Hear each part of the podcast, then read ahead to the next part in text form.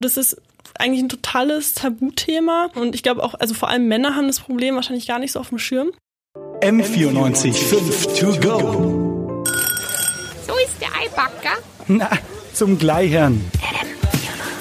Der Sportartikelhersteller Nike, der hat in letzter Zeit ganz schön Kritik einstecken müssen. Denn mehrere Athletinnen aus den USA, die haben schwere Vorwürfe erhoben gegen den Sponsor. Der Grund ist äh, eine Sprinterin, die vor einem Jahr ein Baby bekommen hat und jetzt Gold bei der Leichtathletik-WM gewonnen hat.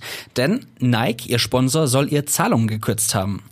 Und darüber reden wir heute, wie Frauen in der Welt des Sports diskriminiert werden. Das sind Simon Fischer und Annika Säuberlich. Annika, wie war das dann genau mit der Sprinterin aus den USA? Was ist da so passiert? Also es geht um die Sprinterin Alison Felix und die hat vor, ich glaube, elf Monaten ein Kind bekommen und jetzt bei der Leichtathletik-WM Gold geholt. Und Nike war der Sponsor und hat wegen der Schwangerschaft aber die Zahlungen um 70 Prozent gekürzt. Und daran soll jetzt wirklich die Schwangerschaft schuld gewesen sein. Schon ganz schön krass. Kommt sowas dann im Sport häufiger vor oder wie sieht das Ganze denn eigentlich in Deutschland aus? Offenbar kommt es wirklich häufiger vor. Also es sind jetzt auch schon mehrere andere Sportlerinnen da in die Kritik mit eingestiegen. Und ähm, in, zur, zur Lage in Deutschland habe ich mit Christina Obergvöll gesprochen. Äh, sie ist Speerwerferin und hat schon selbst Medaillen bei Welt- und Europameisterschaften und bei Olympischen Sommerspielen gewonnen.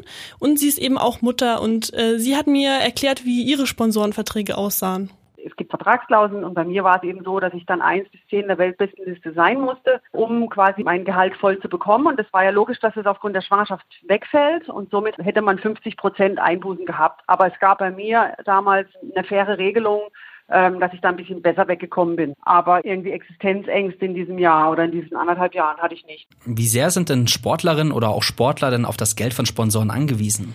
Schon sehr stark. Also das Einkommen von Athletinnen und Athleten in den USA setzt sich vor allem aus Sponsorengeldern und Preisgeldern zusammen.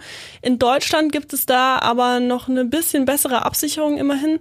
Dazu hat mir auch nochmal Christina Obergfell was erzählt. Bei uns in der Leichtathletik ist es in aller Regel so, dass man dann halt einen Verein hat, der einen mit einer Aufwandsentschädigung oder dann auch, wenn es ein großer Verein ist, mit einem monatlichen Honorar unterstützt. Und dann ist es so, dass wir ab einem gewissen Leistungsniveau in die Sporthilfe aufgenommen werden. Wenn man im Kader ist und Kaderzugehörigkeit hat oder Medaillenchancen hat, dann gibt es halt eine Förderung von der deutschen Sporthilfe. Das ist gut, dass man dann auf jeden Fall weiß, dass es noch irgendwie andere Möglichkeiten gibt, auf jeden Fall, dass mhm. Geld reinkommt.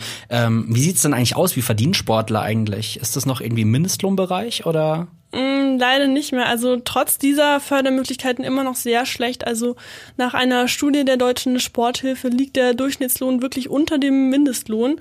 Ähm, deswegen haben Athletinnen und Athleten es wirklich nicht leicht. Mhm. Kommen wir nochmal zurück zu den Sponsoren. Ähm, bei Nike soll es ja jetzt so gewesen sein. Ist es bei anderen Sponsoren eigentlich auch üblich?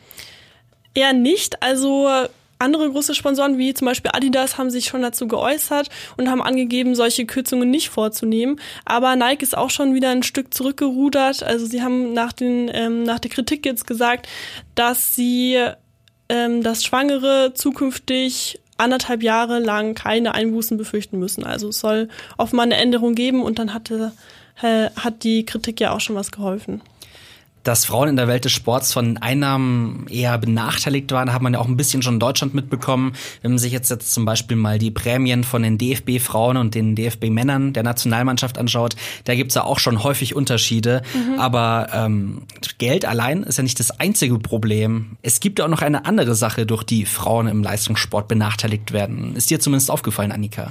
Ja, genau. Also es ist eben nicht nur die Schwangerschaft, sondern es gibt auch noch ein anderes biologisch bedingtes Problem für Frauen Frauen im Leistungssport und das ist die Periode.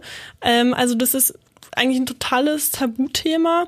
Äh, 2015 hat eine Tennisspielerin namens Heather Watson äh, mal fast einen Skandal ausgelöst, als sie gesagt hat, dass sie ein Spiel bei den bei der Australian Open verloren hat, weil sie ihre Tage hatte.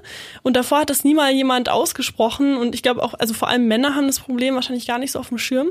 Aber dann haben sich danach auch gleich viele berühmte Tennisspielerinnen angeschlossen. Aber trotzdem, das ist ganz ist jetzt vier Jahre her, trotzdem hat sich nicht wirklich viel getan und ähm, das Thema Menstruation im Leistungssport ist kaum erforscht und es wird auch einfach nicht gerne drüber gesprochen, leider. Das ist jetzt wahrscheinlich auch nichts, wo vor allem in männerdominierten Sportarten relativ viel darüber gesprochen wird. Mhm. Glaubst du persönlich, dass es vielleicht auch eine Auswirkung hat, dass sehr, sehr viele Sportverbände und so weiter von äh, Männern auch geleitet werden, geführt werden, die im Vorstand sitzen? Ähm, ja, ganz bestimmt, aber man muss nun mal sehen, dass Menstruation ähm, eine Sache ist, die die Hälfte der Menschheit betrifft und deswegen ist es auch so wichtig, dass man ähm, sich beschwert, wenn das nicht berücksichtigt wird, dass man darüber redet und dass auch darüber berichtet wird. Mhm. Ja, auf jeden Fall. Was glaubst du denn, muss sich denn in der Welt des Sports ändern, damit Frauen vielleicht in Zukunft weniger Diskriminierung erfahren können? Ich würde sagen, man müsste einfach offener mit Sachen umgehen, die völlig natürlich sind. M94 5 to go.